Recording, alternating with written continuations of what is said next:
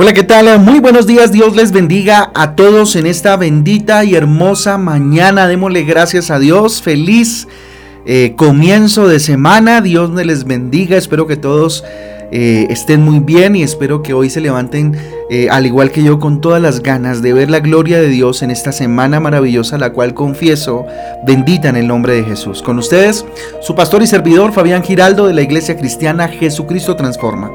Les doy la bienvenida a este espacio devocional donde juntos somos transformados y renovados por la bendita palabra de Dios, a la cual invito, como todos los días, iniciando una semana más en Gálatas capítulo 4. Gálatas capítulo 4, iniciamos esta carta maravillosa preciosa de Pablo a la iglesia eh, de, Gálatas, ¿verdad? De los Gálatas.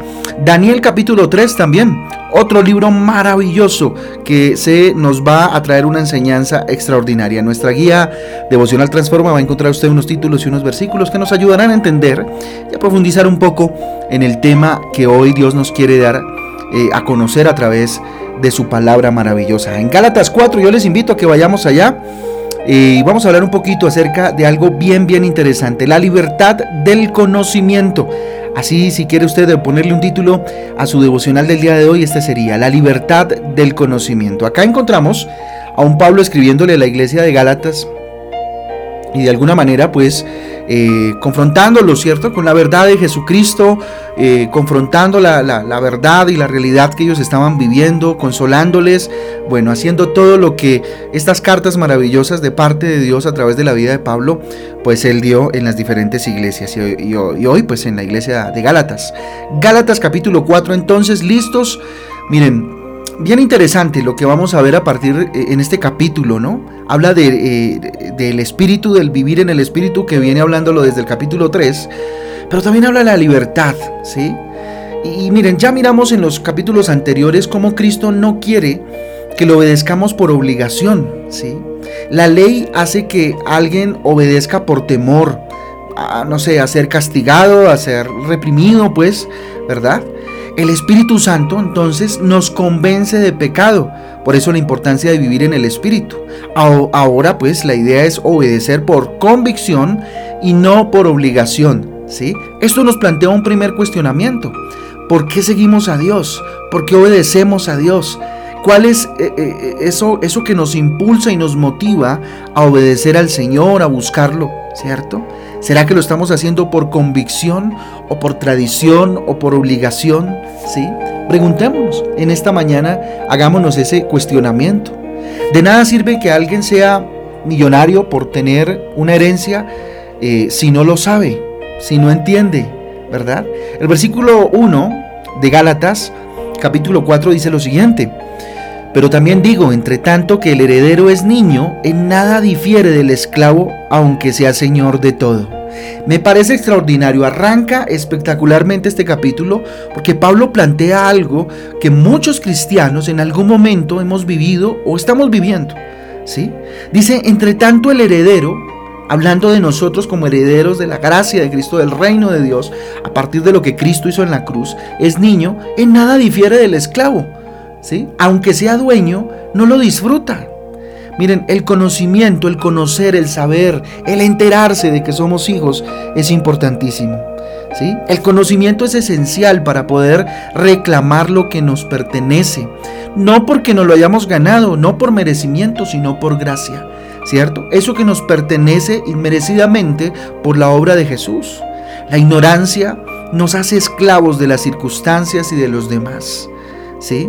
Miren, hay una, hay una historia o, una, un símil, una similitud con esto que sucede con el, con el elefante, ¿sí? Alguna vez, no sé si ha sido eh, cuando, cuando los circos eh, tenían animales, ¿sí? O de pronto en algún zoológico eh, y has visto de pronto un gran elefante con una cuerda muy pequeña atada a su tobillo. No sé si lo, si lo hayas vivido, lo hayas visto. Yo alguna vez lo vi y me hice esa pregunta, ¿no? ¿Sí? Un animal tan grande, un animal tan fuerte, tan poderoso, ¿cómo es posible que esté atado a una pequeña cuerda? ¿Sí? Que esté atado a una, a una pequeña, eh, inclusive a veces eh, unos, unos grilletes que le llaman en, un, en el pie, en el, en el piecito, en la pata pues del animal, ¿sí? Y una cadena sabiendo que solamente un aloncito podría eh, ser liberado, ¿no? Ah, bueno, esto va atado a una estaca, ¿sí? Entonces, yo me preguntaba eso, ¿sí? Y alguna vez entonces alguien me explicó y además lo leí, que cuando los entrenadores doman a los elefantes desde bebés, desde pequeños, ellos les ponen una cadena bien pesada en el tobillo. ¿Sí? y, enterrada o cimentada o, sujeta pues a esa eh, estaca que les comento y bien enterrada en la tierra. Entonces día tras día el bebé por instinto trata de escaparse, ¿cierto? Moviendo su pierna, ¿sí? Pero pues obviamente no puede porque la cadena eh, es bastante grande, ¿sí? Y está bien asegurada. Después de tanto luchar, pues se rinde el animalito, ¿cierto? Deja de pelear.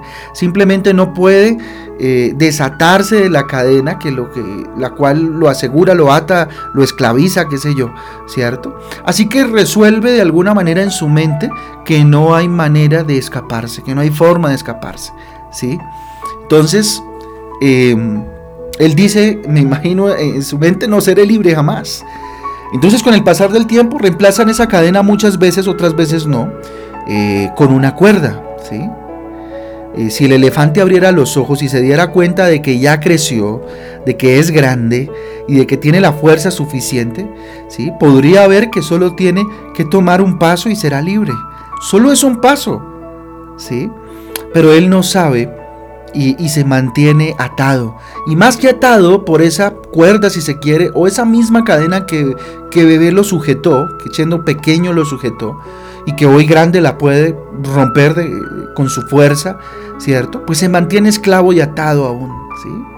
Está atado a algo que en sí no tiene poder sobre él, sino el poder que él le permite tener, ¿sí?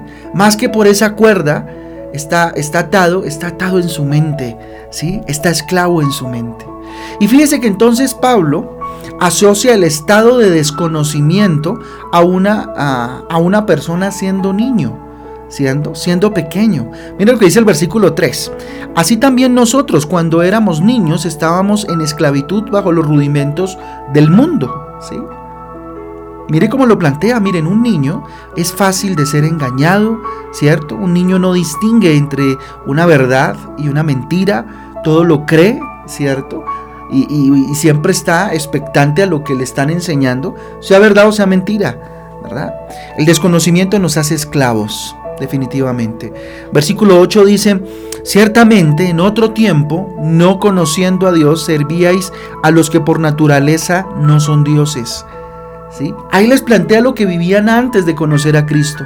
Eran, éramos esclavos y creo que todos vivíamos en ese momento. En ese contexto está hablando de, bueno, el paganismo, ¿cierto? Que se vivía, ¿sí? En esa área del mundo, ¿verdad? Todo, eh, todos esos rudimentos y esas culturas y esas tradiciones que seguían, que seguían ellos, pero igual nosotros, ¿verdad? Por desconocimiento éramos esclavos del pecado, esclavos de idolatrías, esclavos, bueno, de diferentes cosas. Ahora somos conocedores de Cristo, ¿sí? Se supone, si usted recibió a Cristo en el corazón, lee su palabra, diariamente usted se presenta delante de Dios, es enseñado, enseñada por Él, pues somos conocedores de Cristo y esto debería darnos que firmeza para ser fieles y no pues ser unas personas de doble ánimo, unos hijos de Dios o unos cristianos de doble ánimo. El versículo 9 lo reafirma, mire lo que dice, más ahora, conociendo a Dios, o más bien siendo conocidos por Dios, ¿cómo es que os volvéis de nuevo a los débiles y pobres rudimentos a los cuales os queréis volver a esclavizar? ¿Cómo es que conociendo a Dios Aún volvemos a ser esclavos. La pregunta que Pablo establece. ¿Cómo es que volvemos a esos rudimentos, a esos inicios? ¿Sí? A esas mm, prácticas y conductas tan rudimentarias cuando ya conocemos la verdad de Cristo y, que somos libres y que Cristo nos hizo libres. ¿Cómo es que volvemos a creer muchas veces, ¿cierto? En, en cosas que definitivamente pues no tienen ningún tipo de fundamento. ¿sí? En la hechicería, en la brujería, en leer el, tarot, en que nos lean el tarot, en, leer eh, lo de los signos, que ahorita no se me viene a la mente, ¿verdad? Entonces, ¿cómo es posible? que corramos al periódico a leer a ver qué dice mi signo para hoy. ¿Sí? Algo parecido estaba sucediendo y era lo que, lo que Pablo estaba preguntándose. ¿Sí? Entonces, hacer algo sin conocimiento muchas veces es perder el tiempo. ¿sí? Versículo 11, me temo de vosotros que haya trabajado en vano con vosotros. Les dice, les plantea, les frentea la situación de una manera contundente. Me temo de vosotros que haya trabajado en vano con vosotros. Tremendo, ¿sí? Miren, al enemigo le interesa que la mayoría de los cristianos no tengan conocimiento. Por eso cada día encontramos más iglesias que, reemplazan el conocimiento bíblico con shows, que reemplazan el conocimiento bíblico con vanas fábulas humanas, con misticismo, con religiosidad, si se quiere, ¿verdad? Y fíjense que haciendo un paréntesis aquí, los malos gobiernos, los malos gobiernos de administraciones y gestiones eh, del pueblo, políticas, se basan en la falta de conocimiento del pueblo, si se dan cuenta.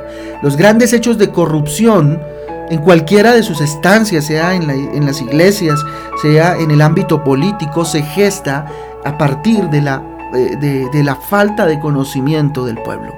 Segunda de Corintios capítulo 4, versículo 4, mire lo que dice, en los cuales el Dios de este siglo cegó el entendimiento de los incrédulos para que no les resplandeciera luz del Evangelio, de la gloria de Cristo, el cual es la imagen de Dios. Eso es lo que hace el enemigo, enseguecernos, para que no hallemos el conocimiento que viene de parte de Dios. ¿Cierto? Miren, muchos cristianos prefieren tal vez vivir en oscuridad y cuando de pronto la, palabra de Dios o, los siervos de Dios les, les hablan, se les, les plantean una verdad, se enojan. ¿Cuántas veces no nos ha pasado? A mí me pasó en algún momento cuando me planteaban la verdad de Dios frente a la realidad que yo estaba viviendo y, y veía que estaba equivocado, pues me enojaba, ¿cierto? Y el amor tal vez que sentía por aquel pastor líder que me dirigía se convertía en rabia, en odio. ¿sí? Y hoy sucede lo mismo. Cuando nos, nos ponen de frente con la verdad de Dios, eh, pues genera crisis. Y, si genera crisis, entonces está haciendo lo que debe ser. Cuando vayamos a la palabra, es necesario que genere crisis en nosotros porque los ajustes necesitan de esas crisis. ¿Sí? O más bien las crisis, eh, sí, nosotros necesitamos que haya crisis para que hayan ajustes más bien. Gálatas capítulo 4, ahora sí, 15 y 16, ya terminando, dice lo siguiente, ¿dónde pues está esa satisfacción que experimentabais? Porque os doy testimonio de que si hubiese de que si hubieseis podido os hubierais sacado vuestros ojos para dármelos. ¿Me he hecho pues vuestro enemigo por deciros la verdad? Y aquí les hace un reclamo, porque anteriormente eh, lo habían recibido con mucho amor, con mucho cariño, pero pareciera que esta vez, esta vez no. Y habla de los ojos, bueno, porque eh, al parecer, ¿cierto? Pablo tenía, no, al parecer no, Pablo tenía eh, una situación de salud, ¿cierto? Que se plantea en varias de sus cartas, pero que no es claro qué era lo que tenía, ¿sí? Aparentemente era una situación en los ojos, y por eso menciona eh, la situación de los ojos. Dice, os hubiera sacado vuestros ojos para dármelos, ¿sí? Entonces, fíjense, pero lo importante es lo que dice el 16, me he hecho pues vuestro enemigo por deciros la verdad. Entonces, eh, muchas veces es necesario que nos muestren la verdad, que nos muestre que somos libres. Tú y yo somos libres, libres ya dejemos las, las cadenas y hagamos como el elefante, un alón y nos vamos para adelante. Dar el primer paso a partir de lo que Cristo hizo en la cruz nos dará libertad absoluta y cero esclavitud, despojarnos de toda esclavitud que el enemigo haya impuesto sobre nuestras vidas y que nosotros mismos hayamos impuesto sobre nuestras vidas. Ten en cuenta, Jesucristo no está buscando robots, no está buscando gente automatizada. Él está buscando adoradores en espíritu y en verdad, hombres y mujeres enamorados de Él, enamorados de Jesús. Así que pregúntese hoy cómo está su corazón frente a Jesús. ¿Está enamorado, enamorada, apasionado, apasionada por Jesús? Hombres y mujeres que sigan a Jesús por convicción y no por obligación, mucho menos por tradición, sino que lo sigan con todo el corazón, con todo, con todo, con todo el corazón. Y menos seguidores que lo sigan por interés, sino por pura y física convicción y certeza de que Él es nuestro Salvador.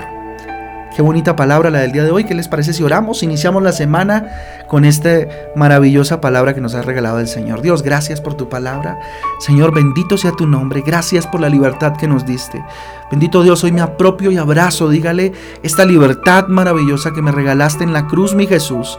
Y no quiero, Señor, seguir siendo un niño que no mira más allá, Señor, y que no disfruta de esa, heredad, que tú dejaste, mi Jesús, y fue la libertad que me diste. Dígale, hoy no quiero seguir desconociendo, Señor, lo que tú hiciste por mí y lo que significa ser hijo de Dios. Hoy me despojo, bendito Dios, de esta esclavitud en el nombre de Jesús y con firmeza, bendito Dios, bendito Padre, tomo la decisión en este día Levanto mis manos a ti, me declaro libre en el nombre de Jesús. Confieso libertad para mi vida, para mi casa, para los míos. En el nombre de Jesús declaro también y confieso libertad en esta semana, bendito Dios, para ver tu gloria, para verte a ti, bendito Dios, moverte en medio de nosotros. Padre, gracias por cada uno de estos y estas mujeres que hoy disponen su corazón para ti. Los bendigo en el nombre del Padre, del Hijo y del Espíritu Santo de Dios. Amén y amén. Amén, amén, familia del Devocional Transforma. Un abrazo para todos. Dios me les guarde, me les bendiga, que tengan un día extraordinario, un comienzo de semana espectacular y lleno y controlado por el Espíritu Santo. Los espero hoy a las 6 de la tarde, cerrando el día en Transforma en casa, para iniciar la semana llenos y controlados por el Señor. Un abrazo fuerte, Dios me les bendiga. Chao, chao.